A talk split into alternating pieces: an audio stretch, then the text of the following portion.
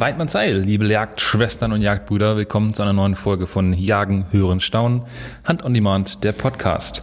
Mir gegenüber sitzt der liebe Steffen, wie immer. Moin, moin. Und meine Person ist auch dabei. Ich bin der Tobi. Ja, moin Tobi, äh, moin liebe Schwestern, liebe Brüder aus der Jagdbranche. Heute geht es ähm, um ein ganz spezielles Thema, nämlich um Vorurteile der Jagdbranche und womit man sich so als Jäger rumschlagen muss. Ähm, und diesen knallharten Fragen stellen sich heute Tim Hünemeyer und Jens Hünemeyer. Genau, besser bekannt als die Hunting Room Brüder und ähm, Gründerväter oder Gründerbrüder ähm, der Plattform Hunt on Demand. Ähm, Jens, Tim, stellt euch doch gerne mal vor.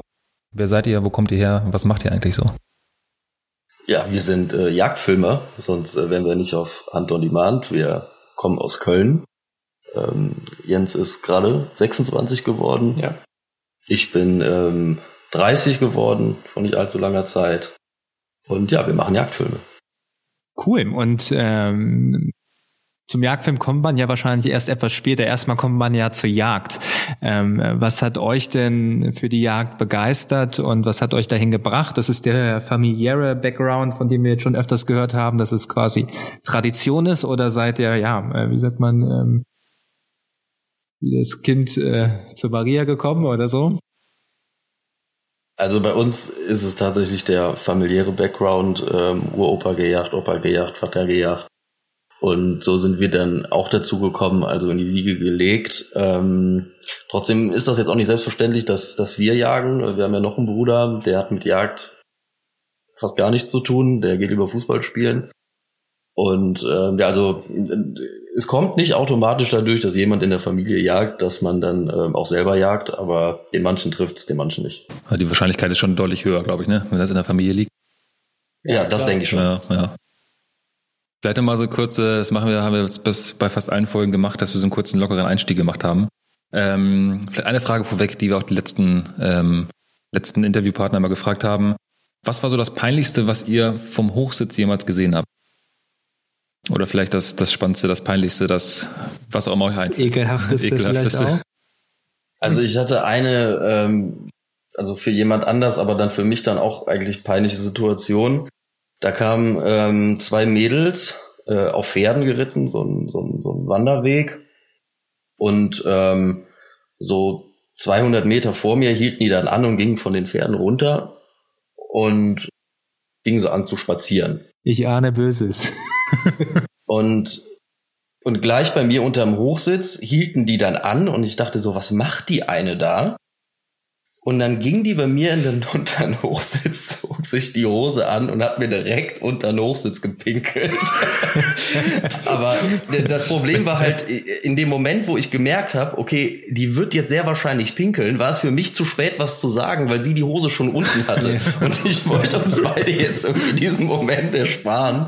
Aber das war echt, ähm, ja, nee, sie, sie haben es zum Glück dann auch im Nachhinein nicht gemerkt, dass da jemand war. Ich habe es auch nicht aufgenommen, keine Sorge, aber ähm, das war ja wirklich eine kuriose Situation. Und bei dir, Jens? Ja, da kann ich, kann ich mich noch dran erinnern. Das ist noch gar nicht so lange her. Zwei, drei Jahre gefühlt, ne? Ja, ja, genau. Ja, ich hatte mal so was ähnliches. Das ist aber auch so ein, zwei Jahre her. Das war aber noch nicht auf dem Hochsitz, sondern auf dem Weg dahin. Und immer wenn ich in den Wald reinfahre und da steht irgendwo ein Auto, halte ich immer kurz an und frage die Person dann, ob ich ihr irgendwie helfen kann, ob sie sich verfahren hat oder irgendwas passiert ist. Und dann sagte dann, äh, der junge Herr war das, und sagte dann, ähm, ja, ähm, nee, alles gut, ich habe mich nicht verlaufen, ich weiß, wo ich bin, alles gut. Was ja, was, was machen Sie denn hier? Ja, äh, ich fahre immer einmal in die Woche in den Wald, um meine Ruhe zu haben und gehe dann irgendwo mitten in den Wald, um, äh, um mich zu lösen. Also, bitte? Ja, dann habe ich meine Ruhe vor meiner Frau und hin und her. Ich so, hä, eine Toilette ist doch viel angenehmer, dafür muss man doch nicht in den Wald. Doch, doch, das mache ich immer so. Ich so, ja gut, dann machen Sie das solange nichts passiert, ist ja alles gut. Also fand ich auch total. Die Frau denkt erst beim Sport bescheuert. wahrscheinlich, oder? Sehr bizarr. Ja, Sehr bizarr, sehr bizarr. wie so ein Anreiz scheinbar. Cool. Cool. Ich habe auch noch so eine, eine, eine Frage, die mich mal interessiert. Ich, wir, wir haben ja schon gelernt ähm, in den vorherigen Podcasts, dass man zum Jäger geschlagen wird. Ich weiß nicht, ist geschlagen richtig? Ja. Und in der Regel werden die Leute da immer so ein bisschen ähm, aufs Korn genommen, beziehungsweise äh, müssen manchmal ein paar Fun-Fragen beantworten. Ähm, Gab es da was, womit ihr ins ähm, auf die falsche Fährte gelockt wurdet? Oder seid ihr jetzt diejenigen, die die Leute immer auf die falsche Fährte locken? Oder habt ihr habt ihr den Jagdschein auch zusammen gemacht? Oder hat vielleicht Tim Jens ähm, auf die falsche Fährte gelockt? Ähm, habt ihr da ein Anekdötchen äh, äh, aus eurer Zeit? Ähm, also den Jagdschein haben wir tatsächlich zusammen gemacht so dass wir uns da gegenseitig nicht groß auf die falsche Fährte locken konnten.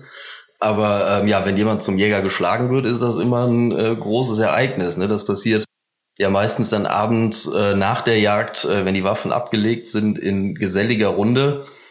Und äh, ja, da fließt auch äh, dann schon relativ viel Alkohol und derjenige, der zum Jäger geschlagen wird, also es ist ein feierliches Ereignis, äh, wenn man so will. Von daher ist das auch ja in Ordnung, dass da mal ordentlich ge gebechert wird, wenn man so möchte. Und ja, da ist es in der Regel so, dass dem Jäger, dem jungen Jäger, wie man ihn dann nennt, werden dann Fragen gestellt, die er beantworten muss, äh, die dann mit der Jagd zu tun haben. Und wenn er die Frage dann nicht richtig beantworten kann, was äh, bei den Fragestellungen, die da gemacht werden, tatsächlich eigentlich fast unmöglich ist, die immer richtig zu beantworten, ja.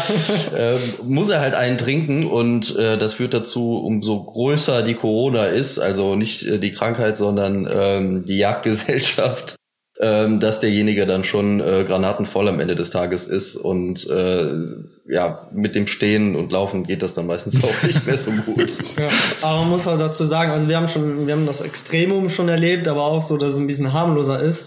Äh, ich war schon auf Jagdgesellschaften, da musste dann die Person irgendwie einen Hasen apportieren, ne? also wie ein Hund äh, auch schon ein bisschen grenzwertig, finde ich. Oder aus einer Flinte, dann wurde in die Flinte ein ganzer Jägermeister reingekippt und musste dann aus dem Lauf der Flinte dann trinken. Das sind natürlich dann so Hardcore-Sachen, die werden aber heutzutage eigentlich gar nicht mehr gemacht. Ne? Das viele, viele Jahre eigentlich her, wo das passiert hat, ist. Hat das der Jonas nicht erzählt? Ja, der Jonas, Jonas hat erzählt? das auch erzählt. Jonas hat ganz stolz erzählt, ja, gib mal da oben den Jägermeister rein, ne? und dann gibt die Flinte am Mund und dann wird ja, erstmal ja. weggezischt.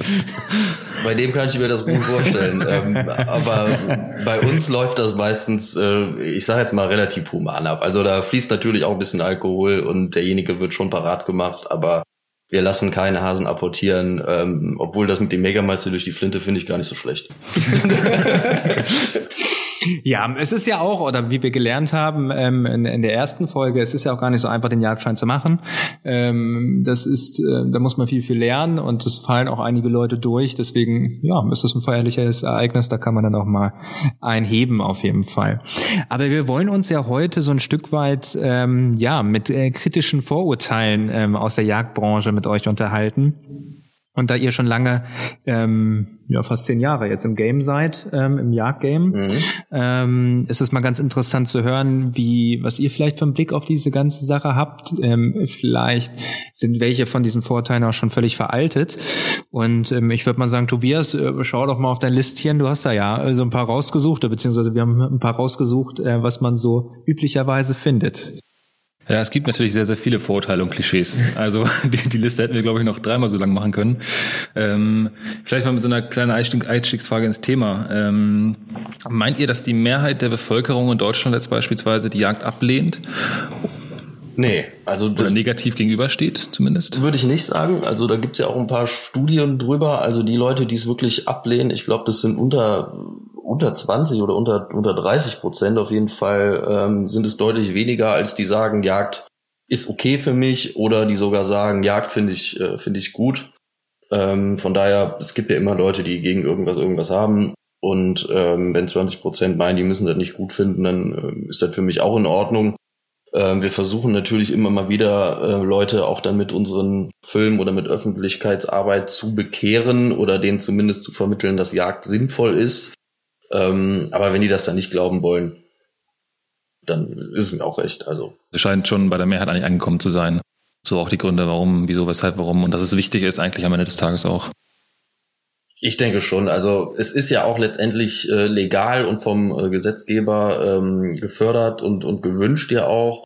Und ich denke, wir leben ja in der Demokratie. Wenn es die Mehrzahl der Menschen äh, nicht für sinnvoll erachten würde, dann wäre es auch sehr wahrscheinlich nicht erlaubt. Ja, das stimmt wohl. Absolut. Und ähm, wir haben natürlich in unserer Recherche dann auch ähm, ähm, ein paar Antworten mal verglichen. Es gibt wohl auch Studien, ähm, die besagen, dass 80 Prozent der Befragten die Jagd für notwendig halten, um, um Wildbestände zu regulieren. Ähm, dementsprechend, ähm, ähm, wir zitieren nur äh, Informationen, die wir hier gelesen oder zugespielt bekommen haben. Da muss man sicherlich nochmal tiefer in die Recherche gehen, aber vielen Dank schon mal für diese Antwort. Jetzt hat natürlich Jagen immer was mit ähm, dem ähm, Umbringen von Tieren zu tun oder mit dem, wie man so schön sagt, in der Jagdbranche ähm, herausnehmen, ähm, habe ich gelernt. Erlegen. Er, erlegen und dementsprechend ja. Hat es was mit Tierquälerei zu tun und sind Jäger eigentlich Mörder? Ruben hat uns die Frage beispielsweise auch schon beantwortet, ja. ähm, ob Jagen wirklich Morden ist. Jetzt bin ich mal auf eure Antwort gespannt. Also, soweit ich weiß, ist rechtlich gesehen Morden was anderes. Deswegen würde ich das definitiv ausschließen. Also, es ist das Töten, definitiv das Töten von Tieren. Und ähm, führt halt kein Weg dran vorbei, ne, wenn man Beute machen will. Aber mit Tierquälerei hat die Jagd definitiv nichts zu tun. Klar, es kann immer mal passieren, dass man einen schlechten Schuss macht, aber das ist die absolute Seltenheit. Und äh, wenn man sich mal anguckt, wie ein Wolf oder ein Löwe sein Tier erlegt oder tötet, das ist ja ein Prozess von mehreren Stunden teilweise. Die hetzen dem Stück Kilometer hinterher, fangen das Stück dann und fressen das teilweise sogar lebendig auf, ne? fangen dann hinten zwischen den Keulen an. Und äh, also das ist, selbst das ist eigentlich noch nicht mal Tierquälerei, weil das der Weg der Dinge ist. Und bei, bei der Jagd wird das Tier in 99 Prozent aller Fällen perfekt in die Kammer getroffen und ist somit eigentlich direkt tot. Wie der Jäger sagt, das Stück hat den Knall gar nicht gehört.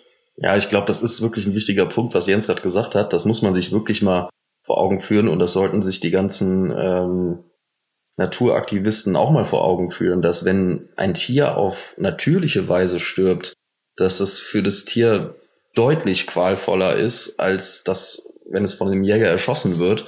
Ich glaube, jedes Reh würde unterschreiben, äh, wenn es die Wahl hätte, werde ich von einem, werde ich von einem Wolf gefressen oder werde ich von einem Jäger erschossen, ähm, bin ich mir sicher, dass jedes Reh ankreuzen würde, ja, bitte lass mich von einem Jäger erschießen, ja. äh, weil der Wolf macht Sachen mit mir, ähm, die sind ähm, bei Menschen würde man sagen, menschenunwürdig. Ja, das ist eine absolute Quälerei und Folter, mhm. äh, bis das Tier meistens stirbt. Man sieht dann äh, ja oft im Fernsehen dann letztendlich diesen, diesen Biss in die Kehle oder in den Nacken von den, von den Raubtieren. Aber bis das erstmal so weit kommt, hat das Tier äh, lange Zeit schon gelitten. Ja. Das ist, das ist eine ganz interessante Sichtweise, die ich persönlich so noch gar nicht auf, auf diese Thematik hatte. Ähm, schon mal danke dafür. Jetzt habe ich aber so eine Begrifflichkeit gehört, die mir zumindest nichts sagt und wahrscheinlich dem einen oder anderen Hörer vielleicht auch nichts sagt von diesem Podcast. Da ging es, wenn wir das Tier direkt in die Kammer treffen. Was ist mit der Kammer gemeint? Also die Kammer ist, ist man hat ja das Zwergfell, das haben wir Menschen auch. Und das trennt quasi den Vorderteil und den Hinterteil vom, von den Organen. Und der vordere Teil Richtung Haupt, Richtung Kopf ist der Kammer, wo also Lunge und Herz drin ist. Und sobald man diesen Bereich trifft, auch wenn da nur ein kleines Loch drin ist, stirbt das Tier extrem schnell, weil kein Sauerstoff, also weil das Tier nicht mehr atmen kann. Ne? Kollabiert dann. Mhm. Wie groß ist, wie groß kann ich mir das vorstellen? Weil es ist ja auch, ähm, ihr, seid ja auch auf so einem Hochsitz ziemlich weit entfernt von dem Tier. Klar habt ihr ja. das alles trainiert und das wird mit dem Laufe der Zeit wahrscheinlich auch immer besser, aber ähm, wie, wie groß kann ich mir das vorstellen? So ein Hirsch ist natürlich groß. Bei einem Reh ungefähr so groß wie ein Fußball. Bei einem okay. Hirsch geht das eher Richtung Medizinball. Also schon eine große Trefferfläche. Ne? Ja, das, das geht in der Tat. Und wie wahrscheinlich ist das, dass man das trifft? Wahrscheinlich groß, wenn man so einen Jagdschein gemacht hat, weil man ausreichend trainiert hat dafür? Die Wahrscheinlichkeit, dass man das trifft, ist eigentlich, sollte und ist auch eigentlich mehr oder weniger 100 Prozent. Okay. Cool, schön zu hören. Also im Jagd, wenn man jetzt mal überlegt, in der Ausbildung ähm, zum Jäger muss man ja auch auf Scheiben schießen, um halt seine Schießfertigkeiten unter Beweis zu stellen. Und äh, da ist es so, dass man äh, mehrere Schüsse auf die Größe äh, von einem Bierdeckel machen muss auf, auf 100 Meter. Das heißt, ähm, klar, bei der Jagd kommt immer noch ein bisschen Aufregung und so weiter dazu. Das macht es natürlich schwieriger, als auf eine Scheibe zu schießen, aber äh, die Fähigkeit wird vorab natürlich geprüft, dass jemand in der Lage ist, äh, sein Ziel so zu treffen. Man schießt wahrscheinlich auch nicht auf das laufende Tier, sondern auf das stehende Tier, nehme ich mal an, oder? Genau. In der Regel schießt man auf das äh, stehende Tier. Also beim Ansitz zum Beispiel bei Drückjagden ist es was anderes. Da schießt man aber auch nicht auf so große Entfernungen. Und in der Regel nehmen an Drückjagden auch eher Schützen teil, die versierter sind, die mehr Erfahrung haben, die dann auch das äh, Tier dementsprechend äh, besser treffen können als jemand, der jetzt gerade erst ein Jagdeinsteiger wäre. Jetzt hat ihr aber ebenfalls vorhin gesagt, dass ähm, so ein Wolf seine Beute erstmal durch den halben Wald treibt. Ähm, jetzt bin ich mit den Jagdarten noch nicht so ganz vertraut. Das kommt hoffentlich alles noch. Ähm, diese Drück- oder Druckjagd, da jage ich ja etwas durch den Wald. Mhm. Oder, es, oder es gibt ja so eine Verfolgungsjagd. Ist, ist, ist das die Druckjagd oder die Druckjagd? Die Treibjagd, genau. Die meine ich. Da treibt ihr ja das Wild auch durch den Wald. Das heißt auch über zumindest ein paar hundert Meter mit mit ähm, mit ich weiß nicht mit Pferden. Könnt ihr gleich mal erzählen, wie man das macht? Ähm, so werden die ja auch so ein bisschen in Todesangst versetzt. Also seid ihr ja auch schon so ein bisschen eigentlich der Wolf, äh, der die Beute verfolgt, bis ihr sie dann erschießt. Teilweise, ja. Also diese, diese Drückjagd, so äh, sagt man, wenn man auf äh, Schadenwild jagt, also auf ähm, Rehe, Schweine oder Hirsche Treibjagd, ist auf äh, in der Regel auf Flugwild, Fasane oder ähm, auf Kaninchen ähm, oder Hasen. Also wir machen bei uns jetzt die, die Drückjagd und ja, da treibt man oder drückt äh, eher das Wild durch, äh, durch den Wald. Äh, das erfolgt aber eher nicht als eine Hetzjagd, sondern dass ähm, Treiber, also Menschen und Hunde zusammen durch den Wald laufen und ähm, also nicht laufen, sondern gehen und eher einfach nur dafür sorgen, dass das Wild in dem Waldbereich in Bewegung gerät und dann, wenn möglich, ähm, langsam ziehend äh, oder sogar stehend dann äh, irgendwann äh, beziehungsweise vertraut dem Jäger kommt, der es dann erlegen kann. Also es wird nicht versucht, dass die Tiere besonders schnell zu machen, dass sie schnell laufen, sondern eher wird es versucht, dass sie einfach nur langsam in Bewegung kommen und äh, es dann für den Jäger auch einfach ist, sie zu schießen. Und das macht man ja in der Regel in so einem Jagdrevier auch nur einmal im Jahr. Und das dient dazu, das Wild wirklich nur an einem Tag des Jahres äh, mehr zu beunruhigen, dafür aber viele zu schießen, so dass man die, die, die anderen 364 Tage im Jahr auch in Ruhe lassen kann. Ist das ein etabliertes System? Ja. Also in, in vielen Revieren? Ja, ja, also das wird äh, überall ähm, auf der Welt wird das so gemacht um äh, die Bestände in relativ kurzer Zeit zu reduzieren. Ja. Also vor allem, vor allem in Europa ist das ja eine, eine sehr beliebte Wild äh, also Jagdart. Aber ich kann mir jetzt vorstellen, dass sie trotzdem, die Tiere, egal welche es jetzt sind, trotzdem Todesangst verfallen, oder nicht? Ja, also angenehm ist das definitiv nicht für die. Deswegen mhm. macht man es ja auch dann nur einmal im Jahr. Aber ähm, ich glaube, es ist viel angenehmer für die Tiere, wenn einmal im Jahr sowas stattfindet, als wenn man äh, 20 Mal im Jahr ähm, ja kleinere ja, Sachen machen würde, die die Tiere beunruhigen. Ähm, ich denke, dann ist es äh, kurz und schmerzlos dann doch besser und man sieht auch, dass nach selbst nach so einer äh, großen Jagd äh, sich die Tiere wieder relativ schnell in ihre Einstände, also da, wo sie leben, wieder zurückkommen und auch wieder entspannt sind. Also ähm, der Stress dauert nur kurz an, wenn man so will. Okay, jetzt ähm, Gibt's ja noch diese andere Art von Jagd, also ich sag mal Fallenjagd, Thema Fallenjagd. Ähm, und nochmal auf das Thema ähm, ja, Todesangst zurückzukommen. Wie ist das mit der Fallenjagd? Ist das, also ich meine, früher gab's ja diese klassischen Bärenklauen, glaube ich. Das ist ja auch schon ein paar hundert Jahre her wahrscheinlich. Kenne ich nur aus dem Cartoon. ja. ähm, wie sieht das damit heute aus? Also wie, wie gestaltet sich diese Fallenjagd? Ähm, wie verhält es sich mit den Tieren? Wie läuft die ab? Also die Fallenjagd hat sich ein bisschen geändert im Vergleich zu damals. Damals hat man auch viel mit so, ich glaube, Schwanenhals heißt das. Das sind dann wie, ähnlich wie diese Bärenfallen, die man kennt, wo man dann so ein Ding hat, was so zusammenklappt und dann das Tier nur an dem Fuß erwischt und dann muss man, muss das Tier dann quasi mit Schmerzen warten, bis der Jäger kommt und das dann erlegt. Mittlerweile ist es eigentlich vor allem in Deutschland üblich, mit sogenannten Kastenfallen zu arbeiten oder Kofferfallen. Das sind Fallen, die sind ähnlich wie eine Röhre oder halt wie so ein Koffer, der dann zuklappt und dann ist es dunkel da drin. Und Tiere sind eigentlich immer ziemlich vertraut und fühlen sich sicher, vor allem Raubtiere, äh, wenn die in einem dunklen Raum sind. Das heißt, sie werden da drin gefangen, leben aber noch komplett, also werden nicht irgendwie verletzt. Und dann ist es da drin dunkel und die beruhigen, beruhigen sich auch sehr schnell. Die ersten paar Sekunden sind sie vielleicht ein bisschen aufgeregt, aber die beruhigen sich sehr schnell. Und der Jäger muss jeden Tag seine Fallen mindestens einmal oder sogar zweimal kontrollieren um dann zu gucken, ob da ein Tier drin ist. Und äh, wenn da ein Tier drin ist, dann guckt er natürlich, ob das ein passendes Stück ist, was man dann der Wildbahn entnehmen kann. Und dann erlegen die das ganz schnell mit einem Schuss aufs Haupt. Und äh, es hatte so gut wie gar keine, gar keine große Angst oder konnte gar keine Panik wirklich äh, ausbauen. Ja, mittlerweile ist es auch so, dass die meisten Fallen ähm, haben einen Sensor Und der Jäger wird halt sofort, wenn das Tier in die Falle geht, über diesen Sensor benachrichtigt. Per und SMS, genau. ähm, dann in- innerhalb von Minuten kann der Jäger dorthin fahren äh, und das Tier dann entweder freilassen oder tatsächlich dann erschießen. Wow, das ist, das ist ja. Fortschrittlich. also, Absolut, wir sind, äh, wir sind nicht von hinterm Mond. von hinterm Wald vielleicht, aber nicht hinterm Mond. Ich, ich wollte jetzt gerade sagen, das, das, das habe ich jetzt aber auch hier nicht stehen auf meiner Vorurteilsliste, ähm, dass Jäger hinter Mond ähm, leben sollten.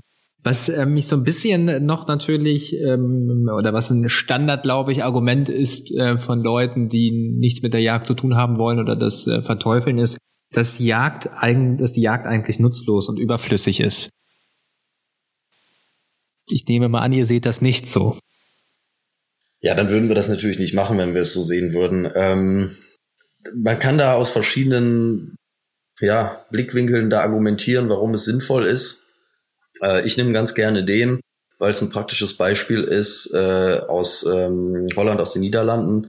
Da gibt es äh, ein Gebiet, äh, Ostweresplasse heißt das, wenn ich es richtig ausspreche.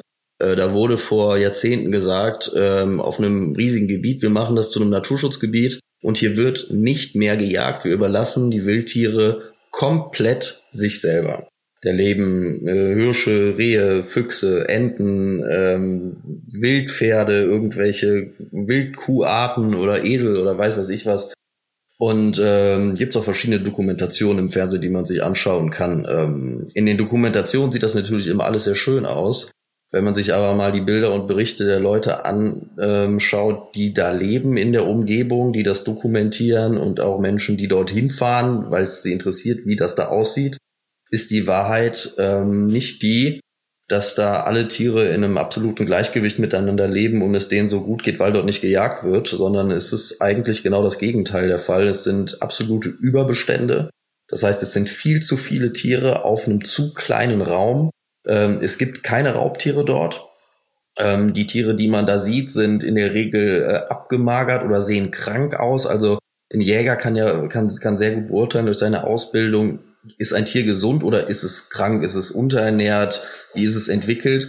Und ähm, dort sieht man insbesondere auch bei den Rothirschen, was dann die Geweihform angeht, aber auch von der körperlichen Verfassung, dass es denen nicht gut geht. Und ähm, es gibt haufenweise Berichte ähm, und, und Bilder und Videos auch darüber. Da äh, stinkt es im Sommer nach Kadavern ohne Ende, weil die Tiere keine Nahrung finden und durch und zusätzlich kommen durch diese Überpopulation da auch noch Krankheiten zutage. Also eigentlich alles das, was äh, wir Jäger sagen, was passiert, wenn man nicht jagt, passiert exemplarisch in diesem Gebiet in den Niederlanden, wo eben nicht gejagt wird. Und äh, da verstehe ich teilweise die Naturschützer auch nicht, weil die sehen das auch, das können die nicht ignorieren, was da passiert. Und es wird von vielen Seiten gefordert, dass dort endlich wieder gejagt werden muss, um ähm, den Tieren dieses ganze Leid äh, durch Verhungern und Krankheiten ähm, zu ersparen. Ähm, ich bin gespannt, wann es passieren wird. Ich bin fest davon überzeugt, dass da bald wieder gejagt wird und gejagt werden muss, definitiv. Aber ja, letztendlich ist es das, was, was Jäger immer sagen. Wenn nicht gejagt wird, gibt es in dieser Kulturlandschaft heute mit den engen Räumen für das Wild, äh, gibt es Probleme, äh, die, die Tiere werden einfach zu viele, die, die, die, äh, ja, die Nahrungsquellen versiegen. Äh, und man darf den Wald auch nicht außer Acht lassen, der auch extrem unter Überpopulation von Tieren leidet. Und dann kommt natürlich noch dazu, dass Wildfleisch natürlich ein hervorragendes Lebensmittel ist, äh, nachhaltiges Lebensmittel ist. Ähm, daher ist es auch so, dass sehr viele Leute, die sogar äh, Vegetarier oder Veganer waren, dann irgendwann sagen, ey, ich mache einen Jagdschein, weil das ist ja total nachhaltig, was die da machen. Und ähm, also so ist meine meine Argumentation immer für jemanden, der sich damit nicht auskennt irgendwie und das fragt, ist das sinnlos oder, oder sinnvoll. Ähm, dem sage ich das jetzt in, in letzter Zeit eigentlich immer, weil es für mich wirklich ganz klar macht, was passiert, wenn man nicht jagt. nachvollziehbar. Sehr einfach nachvollziehbar, auf jeden Fall. Oder? Tim, jetzt habe ich nochmal drüber nachgedacht, über das, was du gerade eben gesagt hast. Und du hast so gesagt, dass es ähm, dass gejagt werden muss, weil in den kleinen Lebensräumen ähm, der, der Waldtiere, die es nur noch gibt, ähm, zu wenig Platz ist für so viele Tiere. Richtig? Mhm. Das heißt ja eigentlich ähm, ist ja der Jäger gar nicht schuld daran, dass er die Tiere umbringen muss. Eigentlich ist ja der äh, klassische Mensch, der das vermeiden möchte, daran schuld, weil er auf äh, nichts verzichten möchte von seinem Luxus, gute äh, Straßen haben möchte, sein, äh, seine, sein kleines Einfamilienhaus haben möchte und damit eigentlich die Wald- und Feldbestände so reduziert, so dass ähm, es dort zu einer Überpopulation kommt und dann eigentlich Jäger erst kommen müssen, um diese Population zu reduzieren, damit es keine Krankheiten, ähm, Verhungerungen gibt. Ja, das war eigentlich schon Frage und Antwort äh, zugleich. Du hast es absolut auf den Punkt gebracht. Äh, wir verdrängen einfach ähm, die Tiere aus ihren natürlichen Lebensräumen und äh, die werden kleiner äh, ein Tier weiß aber nicht, wann es, ähm, wann es, äh, ich sage jetzt mal, Kinder bekommen soll. Ne? Also wenn man jetzt so ein Reh zum Beispiel nimmt, das kann ein, zwei oder drei Junge im Jahr bekommen. Also und ähm, das Reh weiß aber nicht, habe ich jetzt genug Platz oder habe ich zu wenig Platz? Und, und mhm. was definitiv ist, ist das, dass es jedes Jahr ein Junges bekommt. Sowieso, also mindestens eins. Wenn die äh, Voraussetzungen gut sind, kriegt es sogar zwei. Das heißt, ähm, ja, Tiere vermehren sich halt äh, sehr stark und äh, nicht wie wir Menschen, wenn es jetzt gerade in unseren Lebensraum passt.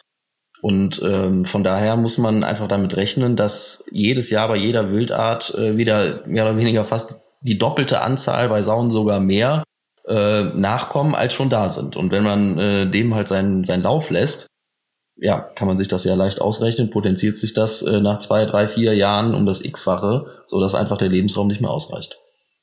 Tja, da sollte sich dann ähm, eigentlich mal jeder Jagdgegner sich selber ein Stück weit äh, an die Nase fassen und mal ein bisschen selber reflektieren, ähm, ja, was das eigene Tun und Handeln hier und da doch dann bewirken kann. Vielleicht kommen wir nochmal auf die Wildarten, die bejagt werden. Ähm, sagt, ihr habt schon ein paar Namen oder ein paar, paar Wildarten genannt vorhin. Es geht um ein Klischee oder einen Vorteil, ich würde mal sagen, von Jagdgegnern hauptsächlich, dass Jäger in Deutschland oder auch allgemein weltweit bedrohte Tierarten jagen. Das ist wahrscheinlich mehr auf Afrika und die Region bezogen, würde ich behaupten, aber vielleicht kann man es auf Deutschland mal runterbrechen. Gibt es da so Tierarten, die ihr nicht bejagt oder vielleicht doch bejagt, die aber nicht bejagt werden sollten? Oder wer steht überhaupt unter, unter Schutz in Deutschland? Ich glaube, das wird keiner zugeben, dass er hier Tiere jagt, die nicht bejagt werden dürfen, sonst ist er den Schein los wahrscheinlich. Also in Deutschland gibt's natürlich auch äh, bedrohte Tierarten, die dürfen aber allesamt nicht gejagt werden. Ähm, darunter fällt in der Regel äh, zum Beispiel äh, der Wolf. Äh, was fällt dir noch ad hoc Schwarzstorch ein? zum Beispiel. Ja. Oder irgendwelche Greifvögel wie der rote Milan. So, also da ist es in Deutschland, aber äh, plakativ ist ja immer das Beispiel Afrika. Äh, wenn da irgendwo jemand hinter einem Löwen, einem Zebra oder einer Giraffe sitzt und, und die Leute sagen, wie kannst du nur dieses Tier schießen? Das ist doch vom Aussterben bedroht. Ähm, als ich jung war, ähm, habe ich diese Afrika-Jagd zum Beispiel auch sehr verurteilt. Ich sage, das kann ja nicht sein, weil ich eben auch so dachte, das sind noch bedrohte Tierarten. Ne? Das denkt man ja so als, als unwissender Mensch, wenn, wenn man so will. Äh, wenn man sich dann aber damit beschäftigt, merkt man relativ schnell, ähm, diese Tiere, die für uns Exoten sind, wie, wie eben Löwen, Giraffen und so weiter, sind für die Menschen, die in Afrika leben, gar keine Exoten. Ja, das sind für die die ganz normalen Tiere. Das ist für die wie, wie ein Reh oder ein Schwein bei uns. Und äh, jetzt ist es ja in Afrika nochmal was anderes. So ein Löwe, äh, der ist ja auch nicht gerade ungefährlich. Und die Farmer in Afrika, ähm, ja, man muss es so sagen, wie es ist, die mögen keine Löwen. Die wollen, also eigentlich ist für die jeder Löwe eine Gefahr. Das heißt, Farmer in Afrika töten Löwen. Weil sie sind für sie eigentlich nur eine Gefahr und kein Mehrwert. So, jetzt kommen die Jäger aus der ganzen Welt und es gibt manche, die sagen, so ein Löwenschießen würde ich mal gerne. So, und dann fahren die nach Afrika oder haben jetzt seit langer Zeit schon die Möglichkeit, das in Afrika zu machen. Was passiert denn aber? Dadurch, dass Jäger nach Afrika fahren wollen, um einen Löwen zu schießen, wird der Löwe für die Afrikaner selbst wieder interessant, weil er ist nicht, er ist jetzt nicht nur noch eine Gefahr für sie selber, sondern er ist auf der anderen Seite ein, äh, ein Mittel, um äh, Geld zu verdienen. Ne? Weil die Leute, die ja dorthin fahren, die zahlen dann 20, 25.000 Euro oder Dollar oder noch mehr äh, für so einen Löwen zu schießen. Das heißt, die Afrikaner haben wieder Interesse daran, dass Löwen bei ihnen leben. Und so bekam der Löwe überhaupt in den letzten Jahrzehnten durch die Jäger, die nach Afrika gefahren sind, wieder einen Wert für die Afrikaner. So, und das hat nicht nur beim Löwen, sondern bei allen anderen afrikanischen Wildarten dazu geführt, dass durch die Einnahmen, die durch die Jagd gemacht wurden, Naturschutzreservate, wo aber auch gejagt werden kann, ähm, entwickelt und aufgebaut worden sind, wo jetzt mittlerweile viel, viel mehr Löwen, Giraffen, Nashörner, weiß weiß ich was nicht alles leben, ähm, als sie das noch vor einigen Jahrzehnten getan haben, weil einfach ein wirtschaftliches Interesse jetzt daran besteht, diese Tiere wieder in dem Land zu haben. Ja, und vor allem wird von diesem Geld, was der Jäger dann in das Land bringt, werden ähm, Wildererschützer quasi in, in, in den Wald gebracht und äh, schützen, schützen die Tiere vor Wilderern, weil das Problem sind ja die Wilderer, die das, die die Löwen oder die Elefanten die wertvollen Sachen, die die Stücke dann haben, nach China verkaufen, ne? weil die Chinesen dafür richtig viel Kohle zahlen. Und dadurch, dass man das schützt, dann ähm, werden natürlich weniger Tiere illegal geschossen. Man muss sich einfach von dem Gedanken freimachen, besonders in solchen Ländern dann wie Afrika, äh, dass das alles Gutmenschen sind, die sagen so, ja, also äh, dass die Löwenpopulation hier groß ist, ist mir jetzt wichtiger, als dass irgendwie äh, mein, mein, mein Feld vor der Tür irgendwie bestellt werden kann oder dass meine Tochter äh, im Freien spielen kann, ohne dass ich permanent Angst haben muss, dass ein Löwe der den Kopf abbeißt. Ne? Also so selbstlos sind die Menschen da auch nicht. Das heißt, wir kennen das ja selber äh, von, von allem, was man so tut. Ähm, alles muss für einen irgendeinen Mehrwert haben. Und wenn etwas nur eine Gefahr für einen ist und keinen Mehrwert da, äh, darstellt, ähm, ja, dann bringt man im Zweifel diese Gefahr um. Ne? Und ähm, Jagd oder dieser Jagdtourismus, der auch auf der ganzen Welt, aber auch in Afrika stattfindet, führt dazu, dass insbesondere diese bedrohten Tierarten geschützt werden, weil ein wirtschaftliches Interesse daran besteht, dass diese noch leben. Ja, das ist ein ganz, ganz spannendes Thema. Da haben wir auch mit Marius intensiv drüber gesprochen, der schon weltweit ja unterwegs war ja. und da auch Jagdvideos gedreht hat und so. Also es ist wirklich ein ganz, ganz spannendes Feld. Und ich glaube einfach, da gibt es zu wenig Aufklärung so in der Bevölkerung und so. Also wenn man da mal auf der großen Zeitung auf dem Titelbild Löwen sieht, ähm, klar kann das ein Wilderer gewesen sein, aber nicht, äh, nicht zwingend, dass es ein Wilderer war, sondern vielleicht einfach nur ein Jäger. Ja, es ist natürlich auch ein bisschen diffus, wenn man sagt, es müssen Tiere sterben, damit mehr leben können. Ne? Das ist im ersten Moment schwierig zu verstehen. Ähm, aber ich kann da nur jedem raten, diese Trophäenjagd in Afrika ähm, ja nicht verbieten zu wollen und auch nicht äh, in dem Sinne politisch dagegen vorzugehen weil das wird letztendlich äh, das Gegenteil von dem bezwecken, was auch Naturschü Naturschützer wollen, dass es in Afrika geschützte Lebensräume gibt, wo diese Tiere wirklich noch leben können. Vielleicht, um noch mal kurz nach Deutschland zurückzukommen. Da sagtet ihr gerade schon, der Wolf darf nicht gejagt werden. Ähm, Gibt es noch ein paar andere Tiere und äh, kommt es häufig vor, dass solche Tiere trotzdem in Deutschland gejagt werden? Weil in Afrika haben wir es ja gerade gehört, da gibt es trotzdem Wilderer, die das tun. Ich glaube, in Deutschland haben wir noch härtere Gesetze. Gibt es das trotzdem hier? Wisst ihr da irgendwas? Ja, das ist schwer zu sagen, also eine, schwere Frage, weil natürlich offizielle Zahlen äh, gibt's da keine, aber es wird äh, oder es gibt auch definitiv Wilderer in Deutschland, die sich ähm, nicht daran halten, was man darf oder was man erlegen darf äh, und was nicht. Ich würde jetzt aber mal behaupten, dass das zum größten Teil keine Jäger sind, sondern äh, auch äh, vor allen Dingen Leute, die illegal an Waffen gekommen sind und die sich dann da irgendwie einen Spaß draus machen also es gibt in Deutschland jetzt keine Tiere, wo es jetzt irgendwie besonders wertvoll wäre, irgendwie den Kopf zu haben oder sowas oder die Zähne wie bei dem Elefanten, das Elfenbein, das gibt's jetzt nicht. Das sind dann eher so Spaßmörder oder Menschen, die dann äh, tatsächlich das Fleisch haben wollen. Das kommt, äh, kommt vor, aber ähm, da weiß man relativ wenig drüber, weil die Leute auch relativ selten erwischt werden, ne? weil es gibt keine Waldpolizei, außer uns Jäger. Also wenn dann Wilderei irgendwie ermittelt wird, äh, liegt es eigentlich daran, dass Jäger äh, sich dafür einsetzen und den Leuten auf die Schliche kommen und die teilweise dann, wenn es irgendwie geht, verfolgen oder stellen und dann die Polizei rufen. Ähm, schwieriges Thema. Hm. Ihr hattet gerade schon über Einnahmen gesprochen, beispielsweise in Afrika für die Jagd. Also man, man fliegt nach Afrika, zahlt irgendwie Schweine Geld, ähm, um gewisse Tiere zu schießen. Jetzt gibt es das Klischee oder das Vorteil, ähm, ist uns über den Weg gelaufen, Jagd bringt Einnahmen. Also hier in Deutschland, wie oder weltweit. Klar, in Afrika wissen wir jetzt beispielsweise, man zahlt dafür, dass man ein Tier erschießen darf. Ähm, wie ist das hier in Deutschland? Also klar, dass der Verkauf des Wildfleisches bringt, Fleisches bringt Geld, das ist logisch. Ähm, aber darüber hinaus gibt es zum Beispiel auch Touristen, die nach Deutschland kommen, hier jagen und hier einen Betrag X zahlen. Das gibt es auch, ist aber jetzt eher selten. Also Deutschland hat relativ wenige Jagdtouristen. Ähm, wer hier in Deutschland in erster Linie Einnahmen durch die Jagd hat, sind diejenigen, die die äh, Jagdgebiete an die Jäger verpachten. Ne? Also äh, Ortsgemeinden, äh, Städte äh, und so weiter, die äh, erzielen Pachtpreise für äh, Reviere, die ja 100 bis äh, ein paar tausend Hektar groß sind. Das ist dann auch nicht viel. Also in manchen Bundesländern kostet eine Jagd 10.000 Euro, in anderen kostet sie vielleicht 50.000 Euro, je nachdem auch wie, wie, wie groß sie ist. Ähm, also in erster Linie Einnahmen ähm, haben die Gemeinden. Ähm, der Jäger jetzt selber kann eigentlich mit einem Jagdgebiet, was er hat, kein Geld verdienen. Also das wird ihn ähm, an Pacht in der Regel immer mehr kosten, als dass er durch die Verwertung ähm, von vom Wildbrett er, erlangen kann ähm, oder äh, was er durch den Abschuss äh, von Trophäenträgern, äh, die er verkaufen würde oder von, von, von anderem Wild, was er verkaufen würde, erwirtschaften kann. In dem Sinne, also klassisch ja, Geld verdienen mit Jagd in Deutschland ähm, ist eigentlich kaum möglich und wenn überhaupt in Ausnahmefällen.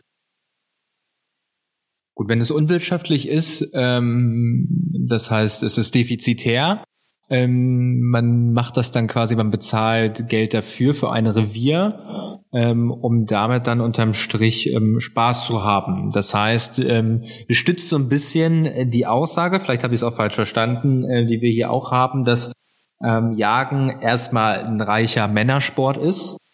Ähm, was mich dann auch schon wieder zur nächsten äh, Frage bringt. Ähm, ja, Jagen ist nur was für Männer. Oder zur nächsten Aussage. Also glücklicherweise ja nicht mehr. Ich glaube, wir haben mittlerweile sieben Prozent äh, Frauen in Deutschland, die einen Jagdschein ja, haben. Tendenz steigend. Tendenz steigend werden, werden immer mehr. Das sieht man mhm. auch. Ähm, ihr habt vielleicht auch gesehen auf der Jagd- und Hundmesse äh, waren relativ viele Frauen ähm, ja, unterwegs. Ja. Ähm, fast ein Drittel, würde ich fast schätzen. Freut uns also auch, selbst wenn sie, ja. freut uns auch sehr, stellt natürlich teilweise Jagdtradition so ein bisschen auf den Kopf, wenn dann Frauen auf einmal da sind. Aber ähm, ich kenne jetzt besonders jetzt bei den jüngeren Jägern überhaupt gar keinen, der da irgendwas gegen, gegen hat. Früher war das Vorurteil natürlich so, ja, Frauen kommen hier nicht auf die Hütte, wenn Jagd ist und so, ne? Aber ähm, das, das ist zum Glück überhaupt nicht mehr so. Aber und noch ähm, dazu äh, zu, zu der Frage von, von, von eben, ist das ein reicher Männersport? Also es ist jetzt nicht so, dass man sich jetzt grundsätzlich in, äh, in Unkosten stürzt, weil man jetzt eine Yacht pachtet. Ne? Also wenn man äh, für 5000 Euro, sage ich jetzt mal, so eine Jagd pachtet, ist es jetzt schon möglich, äh, mit dem Wildbrettverkauf und so weiter, da vielleicht 4000 oder 4.500, also ich sage jetzt mal, vielleicht annähernd kostendeckend äh, das zu machen, wenn man äh, wirklich äh, okay. das möchte. Aber ähm, der Großteil der Jäger in Deutschland sind Hobbyjäger, die aber ähm, trotzdem ja dem, mit dem Jagdschein eine, eine, fachgerechte Ausbildung bekommen haben, also die wissen, was sie tun. Ähm, aber es ist definitiv ein Hobby, ja, das muss man so sagen. Damit hast du eben schon gerade ähm, äh, eigentlich schon das Argument äh, gegen äh, die nächste These, die ich ja ähm, reingebracht hätte, gestellt. Und ähm, zwar, dass Hobbyjäger äh, man verbieten sollte. Bitte, habe ich gerade nicht verstanden nochmal. Dass man Hobbyjäger verbieten sollte. Ja, also das wird nicht funktionieren, weil dann hätten wir quasi keine Jäger mehr in Deutschland. Also ja, äh, klar, es gibt ein paar, äh, paar Jäger, die vom, vom Staat quasi angestellt sind. Es gibt äh, Berufsjäger, es gibt äh, Förster, die ja meistens auch Jäger sind. Ähm, aber das würde nicht funktionieren. Ich habe da jetzt keine genauen Zahlen, aber ich würde mal sagen, weiß ich nicht, 70 oder 80 Prozent der Jäger in Deutschland mindestens ähm, sind Hobbyjäger. Nee, also ich glaube so eher 95 Prozent oder ja. so, weil, weil die För also Förster haben ja genau die gleiche jagdliche Ausbildung wie der normale Jäger auch. Ne? Nur halt ähm, mehr auf Forst konzentriert und das ist ja eine richtige Ausbildung, die drei Jahre dauert, die ist aber jetzt nicht auf Jagd spezialisiert. Okay. Wenn man so ein, so ein Hobby hat, was natürlich auch schon viel, viel kostet, also Ausrüstung, Jagdschein, Pacht und so, da kommt ja einiges zusammen. Da will man natürlich auch häufig jagen und braucht entsprechend viel Wild oder eine hohe Wilddichte. Ähm, jetzt gibt es das Klischee, ich weiß aber nicht mal, ob das ansatzweise stimmen kann, ähm, weil die, die These ist, Jäger füttern, um die Wilddichte zu fördern. Es stellt sich mir nur die Frage, füttert ihr wirklich auch das Wild, damit die Wilddichte höher wird?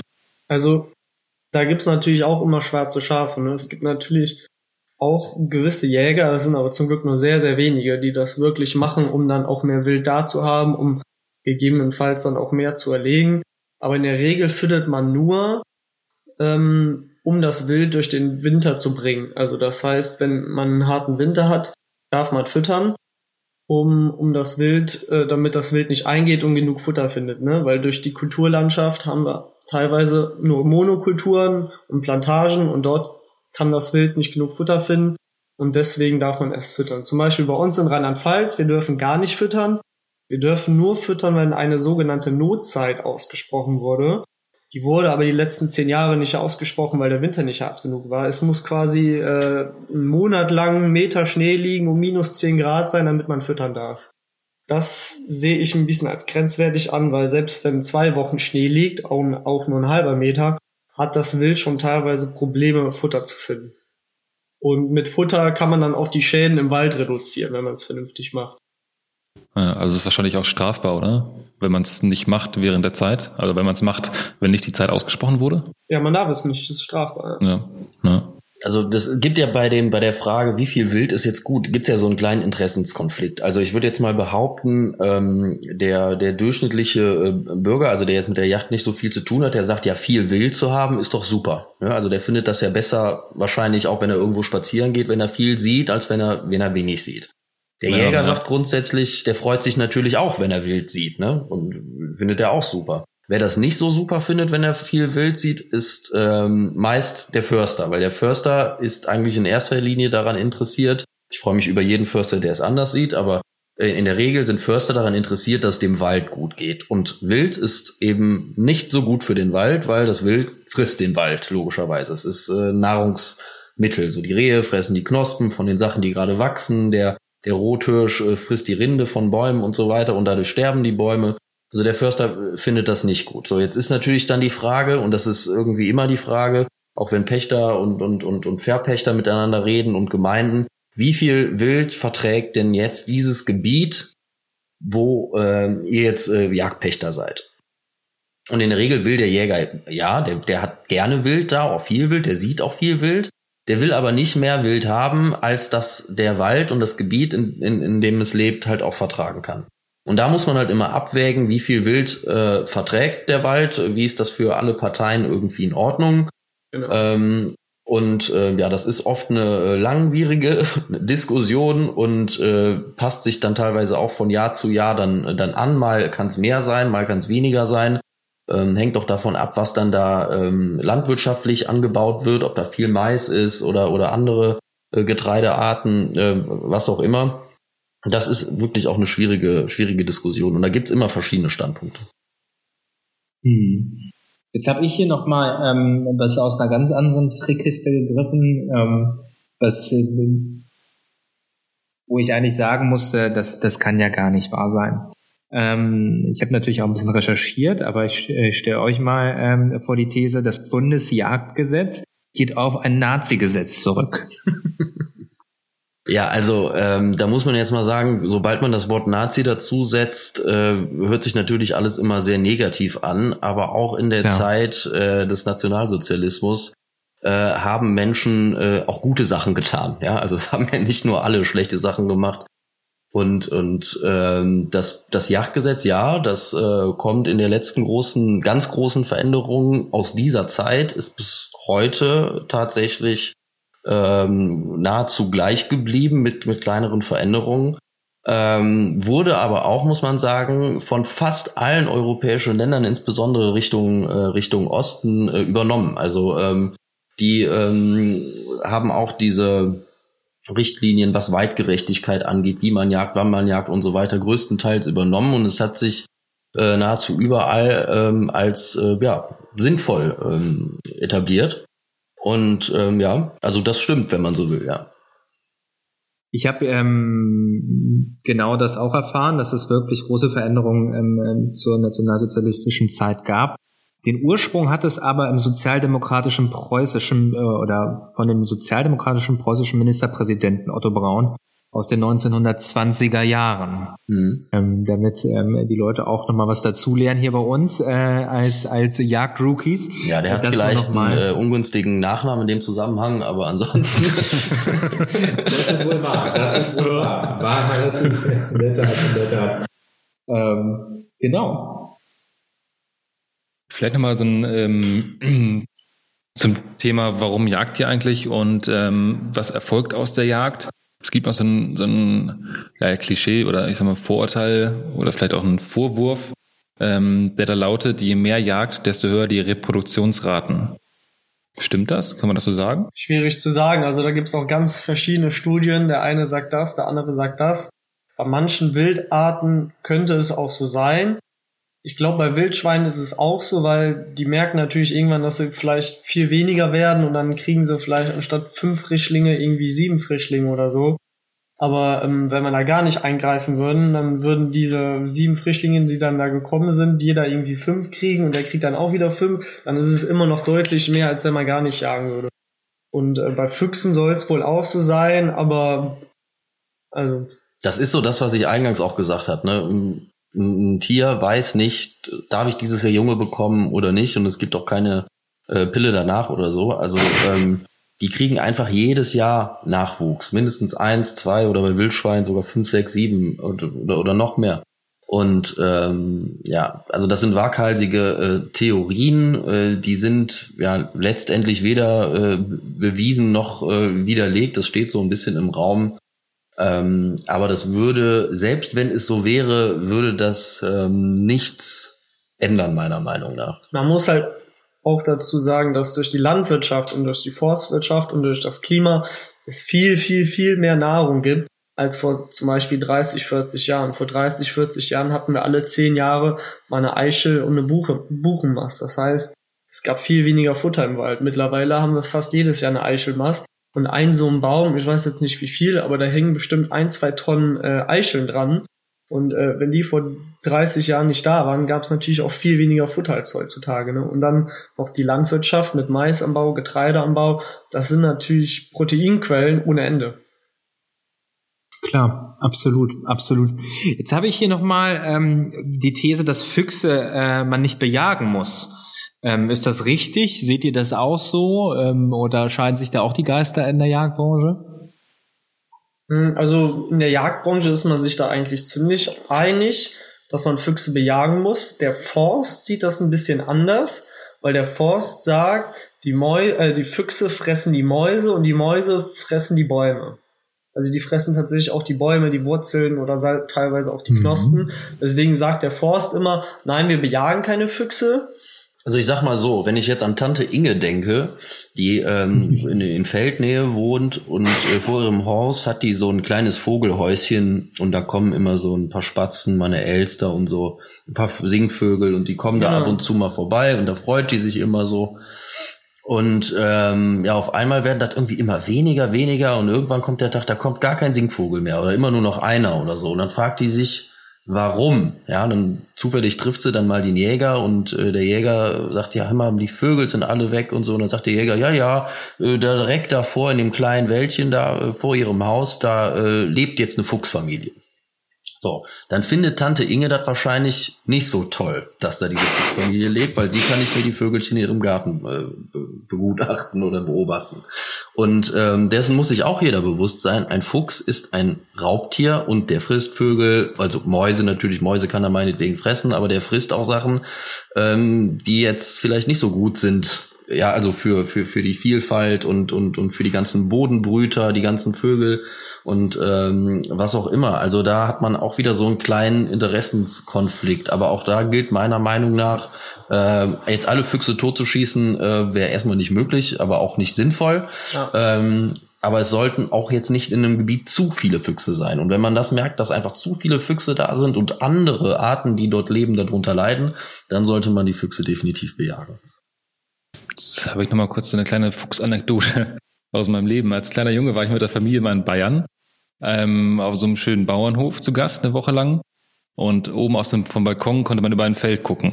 Und ganz hinten hat man mit Fernglas immer einen Fuchs erkannt. So, und dann gab es einmal einen Morgen, wo man, ähm, wo ich auf dem Hof oder wir auf dem Hof unterwegs waren. Das waren, meine ich, ich weiß gar nicht, waren das Hühner, glaube ich, oder irgendwie, ich glaube Hühner waren's. Ähm, da fehlten auf einmal zwei, drei Stück, die sich der Fuchs wohl wohl nachts geholt hat. War der Fuchs, ja, ja.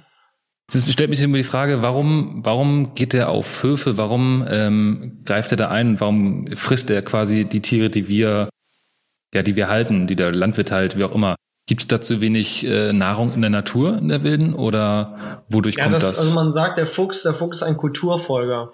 Hm. Und äh, der urbanisiert sich quasi selber auch und äh, geht in die Städte rein, geht in die Dörfer rein, Dörfer rein und wir entnehmen den natürlich mit mit unseren Dörfern und mit den Städten den Lebensraum. Ne? Und deswegen kommt er natürlich näher und sieht dann natürlich, was wie wenn du in, in eine Küche gehst und da steht ein Buffet mit Essen, dann holst du dir das auch. Und so ein Huhn, was im Garten irgendwo rumläuft, ist für den natürlich ein einfaches Fressen und das nimmt er sich gerne mit. Ne? Wir hatten bei uns auch schon die Fälle, dass uns äh, Landwirte oder kleine, kleine Bauern angerufen haben, äh, wir haben hier Hühner und da fehlen auf einmal zwei, guckt mal nach dem Fuchs. Ne? Hm, also der Fuchs kommt tatsächlich immer näher an den Menschen, weil es für ihn einfach, es ist einfacher für, für, für den. Also wie, wie Jens gerade gesagt hat, so ein Huhn, was da rumläuft, das hat er mal eben so. Also dafür muss er im Wald schon lange auf ähm, und viel auf Mäusejagd gehen, damit er das bekommt, was er da mal eben so von so einem Huhn hat. Ne? Ja. Das ist ja so ein bisschen Ja. wirklich, dann ist äh, ab durch die Hecke. Ich weiß nicht, ja, ob ihr den Film gesehen habt. Ich habe den mit meiner Nichte gesehen. Ich glaube, da ist der Fuchs auch jemand, der die ganze Zeit in so einem Wohngebiet möchte und da ähm, sich alles klaut. Dann äh, ist da eine wahre, wahr, ein wahrer Kern drin ähm, in, den, in der Disney-Verfilmung. Ja, Wahnsinn, Wahnsinn. Habe ich da doch keinen Schwachsinn geguckt. Ähm, Also eigentlich sind wir auch selber schuld, dass der Fuchs uns so nahe kommt, oder? Weil wir ihm den natürlichen Lebensraum nehmen und er sich auch entwickelt hat mit den Jahren. Wir sind, wir sind sowieso an allem schuld. Also Ja. jetzt nicht äh, die Jäger, sondern grundsätzlich die Menschen. Ja. Definitiv, wir sind an allem schuld. Ja, absolut. Dann nochmal die These, ob, ähm, das wissen wir es ja bei einem Fuchs, dass er sich urbanisiert, ähm, was sich äh, witzig anhört äh, mit dem Fuchs in einem Satz. Ähm, jetzt ist die Frage, ohne, ohne Jäger, würden sich da das komplette Wild ähm, auf, auf die Felder wagen, auf die offenen Felder wagen? Ähm, oder machen sie das deswegen nicht, weil, weil ihr da seid? Also man hat das äh, jetzt ja witzigerweise bei Corona gesehen, äh, als deutlich weniger Menschen in vielen Städten dieser Welt rausgegangen sind, dass da äh, Dammwild, Füchse sowieso und Schweine auf einmal durch die Städte gelaufen sind. Ne? Also äh, Ja, stimmt. Also stimmt, ja. definitiv, die äh, erobern sich sozusagen ihren Lebensraum dann wieder zurück und kommen in die Städte, wenn es da etwas ruhiger wird. Trotzdem haben die meisten Tiere natürlich äh, eine Scheu vor dem Menschen und versuchen den eher zu meiden, wenn es irgendwie geht. Haben die Wildtiere dann eigentlich so einen, so einen Umkreis ähm, im Wald beispielsweise, wo sie sich immer aufhalten? Und ist es dann eher, wenn es in den Städten ruhiger wird, dass sie da reinkommen? Also gibt es, keine Ahnung, so eine Art ja, Bewegungsradius oder laufen die mal hier, mal da und dann kann es zufällig mal kommen, dass sie mal in irgendeine Stadt geraten oder irgendein Dorf? Kommt auf das Tier an. Also Okay. zum Beispiel Schweine bewegen sich mehr oder weniger mal hier, mal da. Äh, ein Rehbock hat äh, so seinen festen Platz, wo er ist, äh, von, von ein paar Hektar, wo er sich in der Regel aufhält, solange er da nicht vertrieben wird. Ähm, Rotwild, also, also Hirsche, haben sozusagen ihre Routen, worauf sie sich immer bewegen. Die können aber auch mal 30, 40, 50 Kilometer äh, auseinander liegen, teilweise sogar, hat man festgestellt. Ähm, aber ja, also die meisten Tiere haben schon so ihren Bereich, wo Mhm. sie sich irgendwie aufhalten. Also ein Hirsch, der jetzt hier in, ähm, in, in der Eifel lebt, der käme jetzt nicht auf die Idee, irgendwie mal eben nach Berlin zu wandern. Ne? Das wird er nicht machen. Ja, okay. Jetzt mal, eine, jetzt mal eine Frage aus einer ganz anderen Ecke. Ähm, hat euch schon mal eine, eine, eine, eine Frau nicht gedatet, weil ihr Jäger seid? Bestimmt einige. Aufgrund von Klischees Ja, und Vorurteilen vielleicht. aber, aber mich haben in jedem Fall mehr gedatet, weil ich Jäger bin. Also von daher. Die Antwort kam noch nicht bis jetzt. Wieso? Wieso? Das möchte ich, das möchte ich jetzt wissen. Wieso? Was, was, was versprüht der Jäger für einen speziellen Reiz? Lag das wirklich am Jagen? Also Also ich glaube, erstmal finden die das ganz attraktiv, auf so eine Jagdhütte zu fahren. Also in den Wald. Äh, Dann finden die das, glaube ich, auch ganz gut, wenn Männer mit Kanonen umgehen können. Und ähm, also ich habe jetzt eher immer einen Vorteil dadurch gehabt als Nachteil. Klar gab es mal irgend so eine, die meinte, nee, aber jagen und so, das will ich dann aber nicht und so. Aber dass mir wirklich eine gesagt hat, hey, du gehst irgendwie jagen und deswegen rede ich jetzt nicht mit dir, habe ich noch nicht gehört. Du. Hatte ich auch noch nicht, aber da gab es bestimmt schon welche, die das halt dann nicht gesagt haben, ne? Das mag sein, das mag sein. Und mir meine Vegetarierin gedatet? Oder eine Veganerin? Ja, hatte ich schon öfter, ja. Ja, das ist ja. Und ähm, dann ist es immer deswegen auseinandergegangen, wegen des Jagens oder? Nee, da gab's genug andere. Gründe. sehr gut, sehr gut. Regen, regen euch diese, regen euch diese Vorurteile eigentlich, eigentlich auf? Also wir haben ja jetzt wirklich ähm, bestimmt mal so 20 Sachen auf den Tisch gebracht, die man sehr einfach, ähm, sehr oft in Kommentaren findet. Ähm, ihr werdet sicherlich auch selber, vielleicht könnt ihr da mal was zu erzählen. Ähm, ihr habt ja früher auf YouTube äh, auch sehr, sehr viel gemacht. Ähm, da werdet ihr sicherlich auch nicht nur ähm, Anfeuerungskommentare bekommen haben. Habt ihr da ja, regt euch das auf. Nervt euch das, dass die Leute manchmal so resistent sind, äh, sich mit der Sache nicht so auseinandersetzen, wie Tobias und ich natürlich?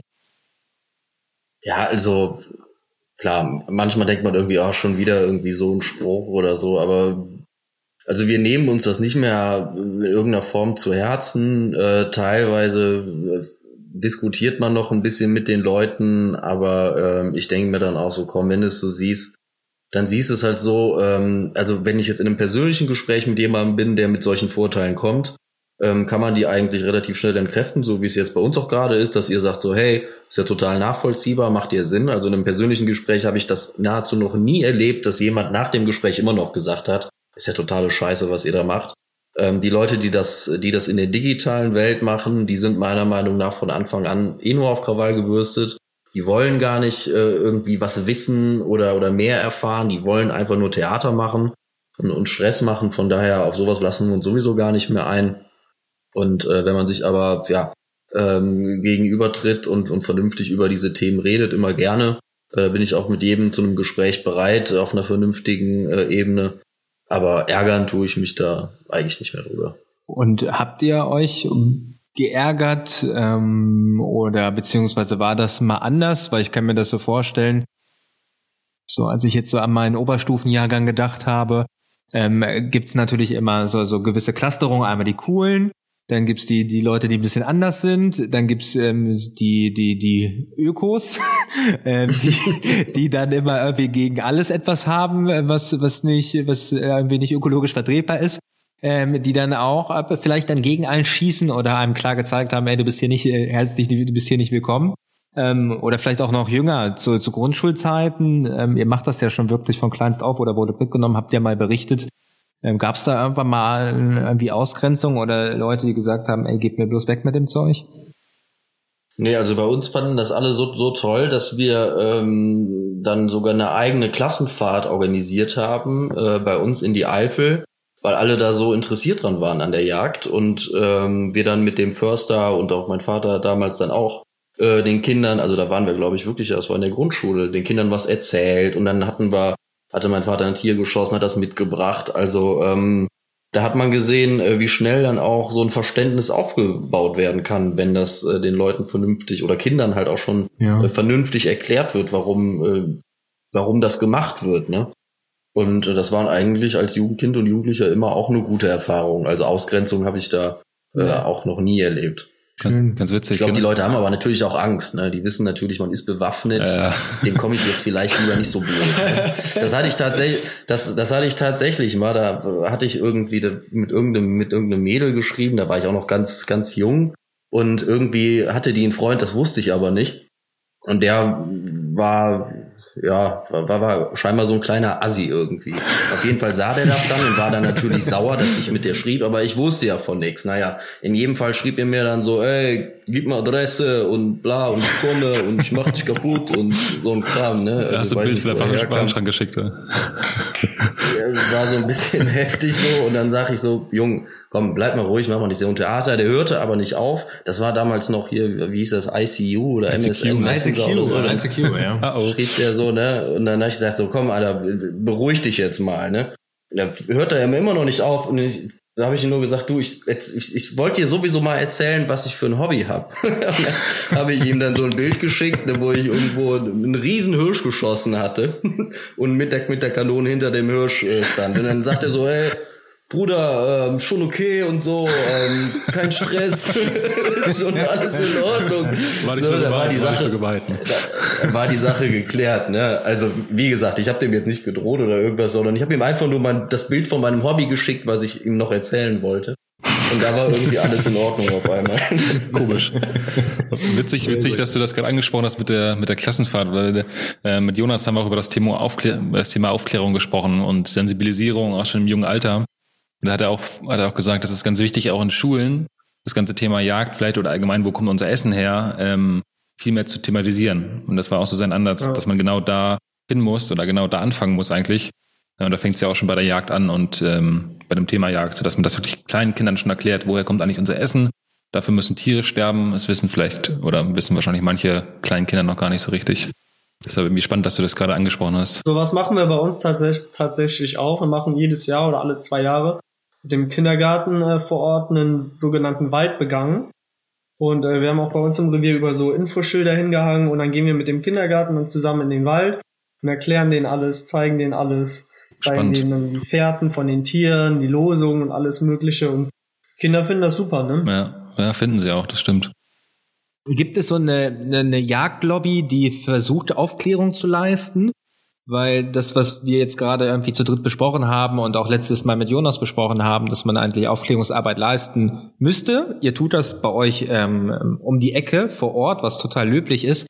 Aber bräuchte es da nicht ähm, ja noch mehr? Macht ihr das vielleicht auch ein Stück weit mit Hand on Demand? Ähm, sollte es vielleicht irgendwie ein Kindergartenzugang äh, wäre ein bisschen schwierig jetzt zur Hand on Demand, aber äh, Hand on vielleicht Demand mal so ein genau Hand on Demand Kids, äh, vielleicht irgendwie ja mal mit mit mit der habt ihr da Lust mal sowas zu machen oder sowas irgendwie größer aufzuziehen, um da Vorurteilen entgegenzuwirken und die Leute auch mehr für die Jagd zu begeistern? Absolut. Also ich glaube, wir, wir machen das tatsächlich äh, alle, also alle Publisher von Hand on Demand, äh, die diese Jagdfilme machen und auch in den Filmen erklären, was sie tun und warum sie es tun, ähm, sind da in, in irgendeiner Form Lobbyisten äh, für die Jagd.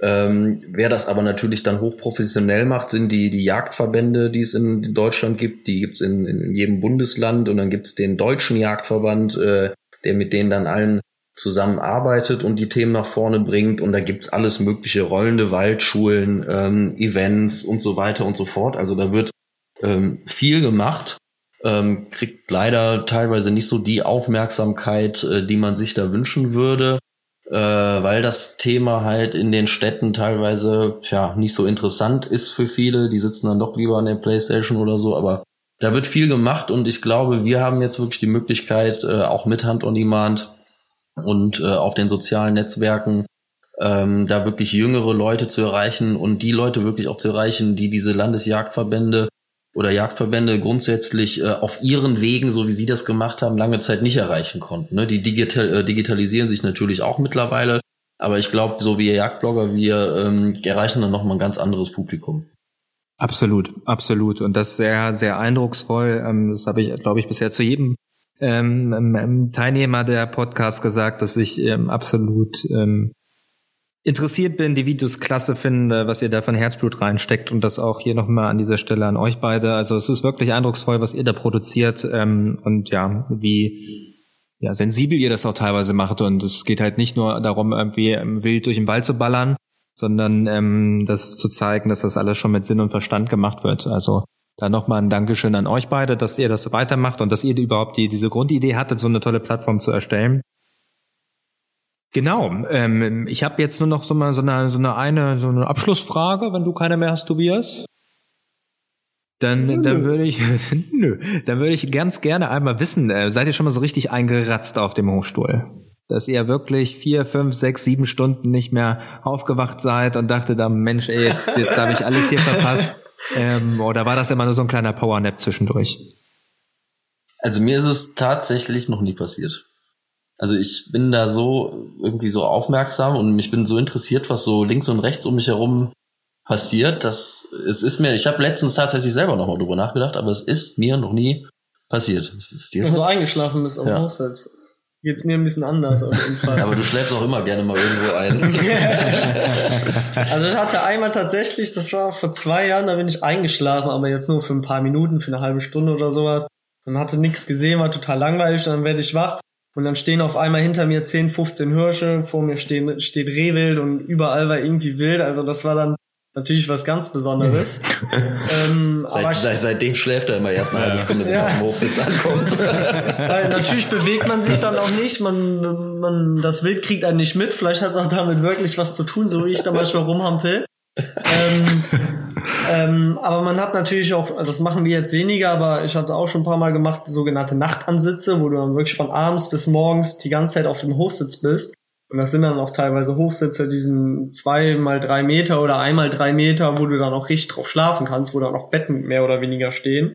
Und da schläfst du dann natürlich mal zwei, drei, vier, fünf, sechs Stunden, ne? Und ich habe auch schon von vielen gehört, die dann äh, an so einer Kirrung saßen und dann eingepennt sind. Und normalerweise hörst du das, wenn die Sauen an dieser Kirrung sind auf 30, 40, 50 Meter, weil das so viel leer macht, wenn die da rumschmatzen. Aber manche schlafen dann so tief und stehen dann morgens auf und sehen, oh, das Futter ist ja alles weg, keine Wildschweine mehr da. äh, und ärgern sich dann natürlich dann äh, wie sonst was, ne? Sehr gut, sehr gut, sehr das ist gut. auch schon vielen passiert. Ja, Tim, dann hoffen wir, dass es, äh, dass du auch mal in den Genuss kommst, ein halbes Stündchen zu schlafen und dann äh, vor, vor dem Wild äh, zu stehen. Ähm, ja, und mir bleibt nichts anderes übrig, als mich äh, für eure beider Zeit zu bedanken und äh, für das interessante Gespräch. Und ich glaube, wir konnten heute, Tobias, korrigiere mich, eigentlich alle Vorurteile oder ja, doch alle Vorurteile aus dem Weg räumen. Bestimmt finden wir noch ein paar für eine zweite Folge. Müssen wir noch mal ein bisschen tiefer, tiefer bohren. Vorurteile Teil 2. Jetzt wird's happig. ernst. Das steigert sich dann aber so. Nee, aber äh, auch an euch vielen Dank. Äh, Ich finde, ihr macht das äh, auch wirklich sehr gut. Äh, Vor allen Dingen, weil ihr vorher wirklich überhaupt nichts mit der Jagd zu tun hattet. Äh, stimmt. Da so schnell auch teilweise die Fachbegriffe äh, zu erlernen, äh, ist nicht einfach. Äh, Das weiß ich. Und äh, klasse, hat Spaß gemacht. Uns auch. Ja. Vielen, vielen Dank für eure Zeit. Vielen Dank. Bald, bald folgt das Jagdlexikon von ähm, Tobias und Steffen. Ähm, ob da die ganzen Sachen richtig drin sind, weiß ich dann nicht, aber ähm, da könnt ihr noch mal kontrollieren. Gibt's vielleicht so ein Huntingpedia oder so? Ha- Huntingpedia. Ja, Ja, wäre mal eine das Idee. wäre mal richtig. Irgendwann interviewen wir euch. Das kann, das kann auch mal sein. Drehen wir das Ja, mal ich um. bin, ich bin, ich bin wirklich mal gespannt, ob irgendeiner äh, von euch da aus Hamburg jetzt bald mal einen Yachtschein macht wegen Ja, uns. ich habe schon mal kurz überlegt, aber da war noch zu wenig Zeit für. Also ich bin jetzt erstmal gerade Ja, bei ab. Boots, Bootsführerschein und wenn der durch ist, ähm, ich bin eigentlich immer für alles zu haben. Aber Golf, ich wollte auch unbedingt mal eine Platzreife machen, ähm, um mal, um mal Golf äh, gespielt zu haben. Aber ähm, so, mal, mal ein Jagdschein, das klingt interessant. Auf jeden Fall möchte ich gerne mal mit euch mitkommen. Ja, und ich glaube, das ist auch eine tolle Idee, die wir alle festhalten sollten, dass wir mal irgendwie mit, mit der großen Runde äh, einen großen Podcast Ja. aufnehmen und dann auf dem Hochsitz. Das machen wir in jedem Fall. Sehr, sehr schön. schön. In diesem Sinne, bleibt gesund in diesen verrückten Zeiten und vielen Weidmanns Dank Heil. für eure Zeit und genau. Weidmanns Weidmanns Heil, Mehr zum Thema Jagd und die besten Jagdvideos im Netz findest du auf www.huntondemand.com.